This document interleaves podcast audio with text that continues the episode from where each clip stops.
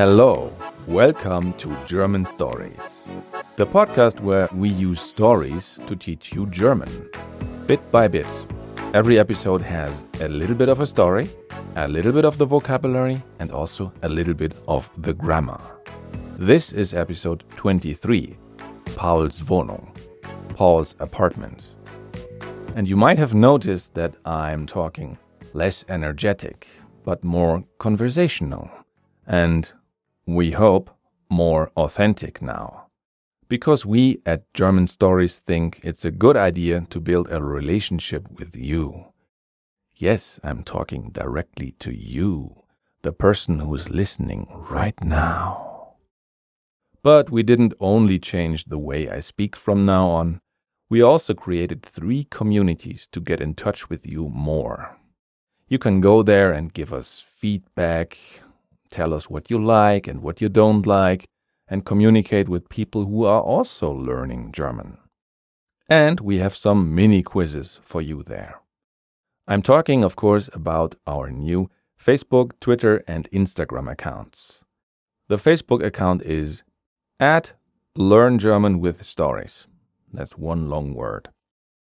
The Twitter handle is at underscore German stories. Again, one word. And in Instagram, you find us with german.stories.official. You'll also find the links to all these three accounts in the show notes of this episode. What happened last time?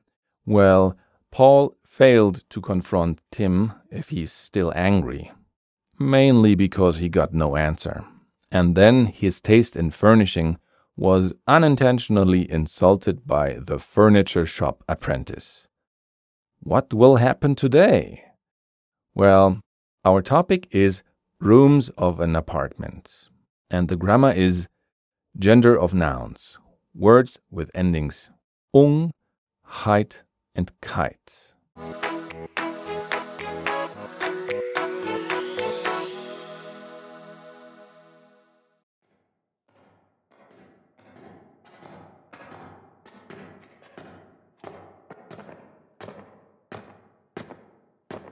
Und hier ist die Wohnung.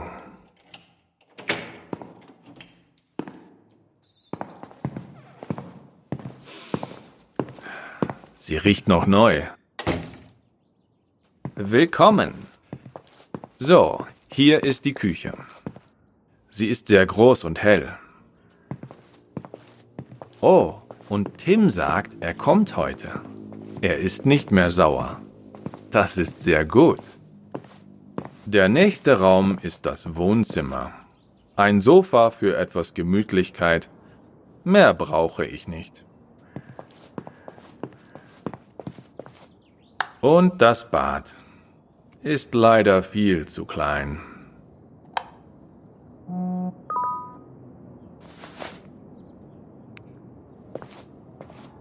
Anna schreibt, sie will Wein mitbringen. Anna will immer helfen. Das Schlafzimmer. Hier ist es sehr ruhig. Man kann hier super schlafen und Fernsehen.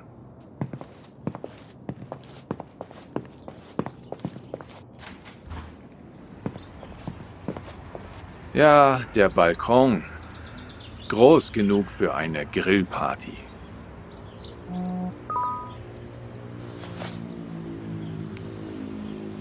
Fritz hat doch nicht früh Feierabend. Er muss heute lange arbeiten. Er sucht immer noch die Großkaufdiebe. Aber er sagt, er findet die Diebe heute und er kommt später noch zur Party. Äh, er findet sie heute?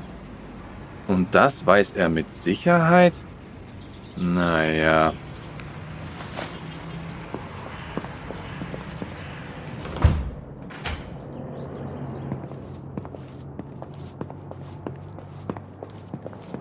Der Flur ist etwas zu dunkel.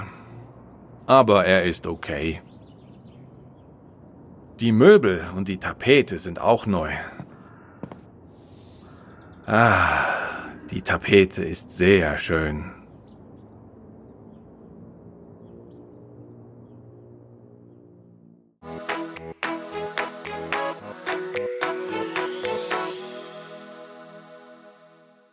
Hey, you. You need to learn German quicker. We have just what you need. We have the vocabulary coach. That is my voice in your ear, teaching you vocab. And then we have the grammar explainer. That is, oh yeah, my voice again, teaching you grammar. But there's more. You might get stuck. You might need help.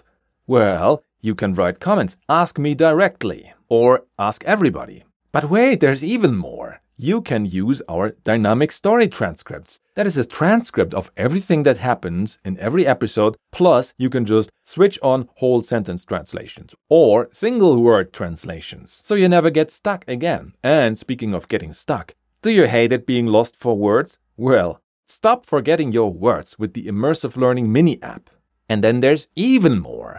Because I, who wrote all these stories, have written even more stories backstories, hidden or secret backstories, and they are all intertwined in exercises on the German Stories learning platform. So check out all that at German-stories.com.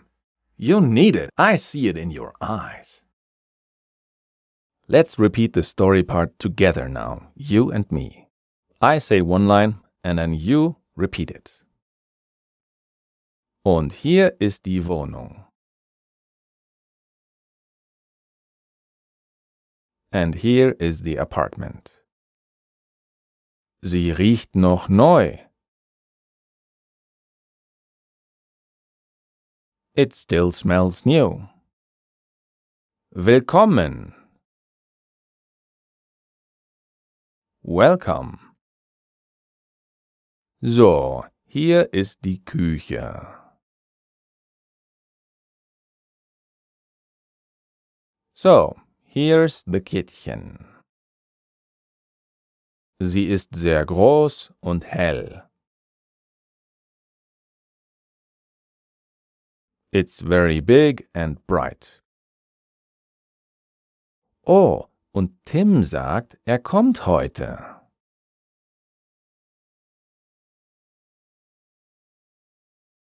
Oh, and Tim says he's coming today. Er ist nicht mehr sauer.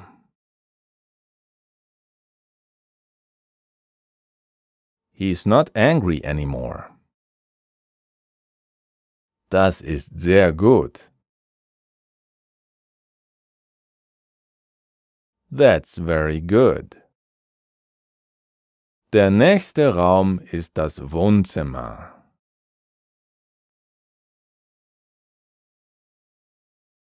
The next room is the living room.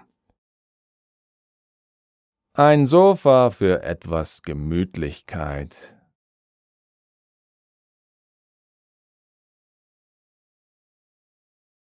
A sofa for a bit of coziness. Mehr brauche ich nicht. I don't need more.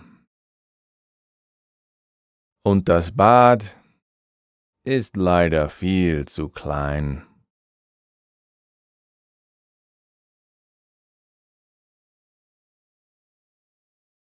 And the bathroom is unfortunately much too small. Anna schreibt, sie will Wein mitbringen.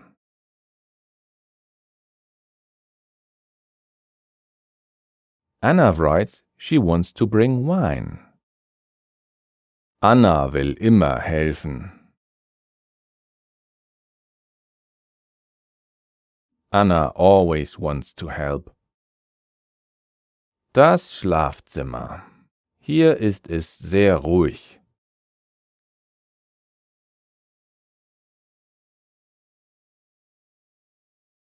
The bedroom.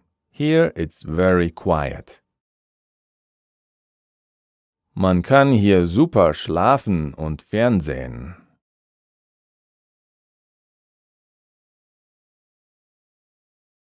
One can sleep and watch TV excellently here.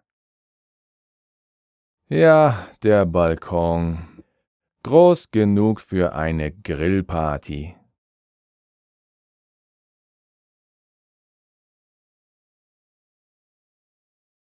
Yes, the balcony. Big enough for a barbecue party. Fritz hat doch nicht früh Feierabend.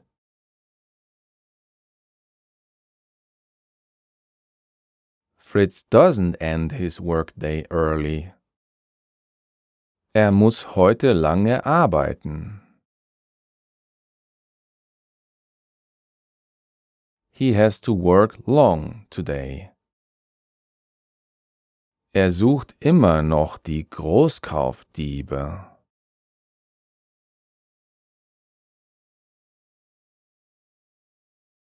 He's still looking for the Großkauf thieves. Aber er sagt, er findet die Diebe heute.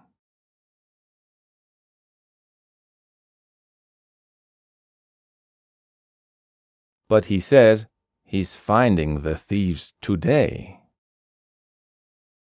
Und er kommt später noch zur Party.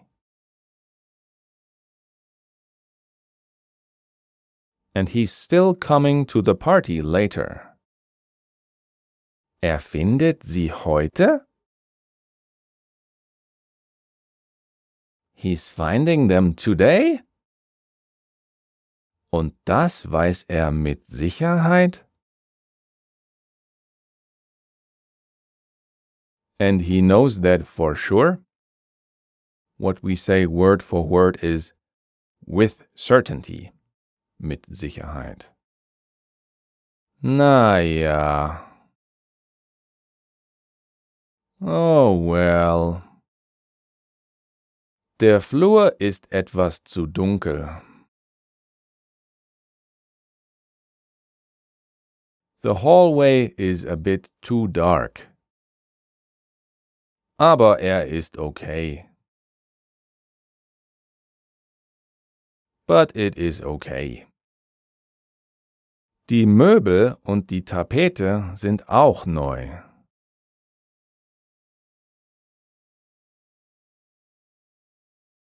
The furniture and the wallpaper are also new. Ah, die Tapete ist sehr schön.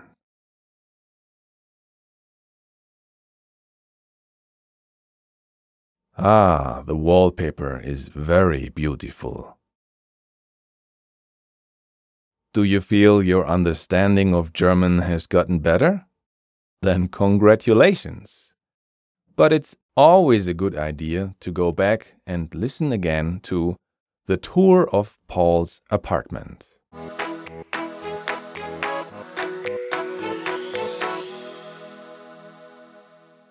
And now for the grammar. Today's grammar is gender of nouns, specifically for words with endings ung, heit, and keit. That's ung, heit, and keit. Now, we have already covered the gender rules for nouns that end on T and E and their exceptions in the last episode. For example, words like die Axt, the axe, end on T and are feminine, and words like die Lampe, the lamp, end on E and therefore also use the article die. In fact, all the gender rules based on word endings that are still to come in this grammar series will deal with feminine words. Those are the words that go together with die. Because we've already covered all endings for der and das. Today we'll cover three more endings to help you determine that this noun goes together with die. And the good thing is there are no exceptions today, since these word endings are a bit less common. The first ending is ung, as in die Entschuldigung, the excuse or apology. The second one is heit, as in die Sicherheit, the safety or certainty or security. And the last one is Keit, die Gemütlichkeit, the coziness. And like the rest of these nouns that you can recognize by their endings, they all go together with die because they are feminine. And that's really it for today.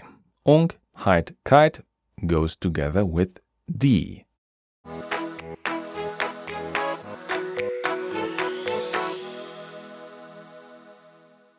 We really hope you understood the part of the story of today's episode.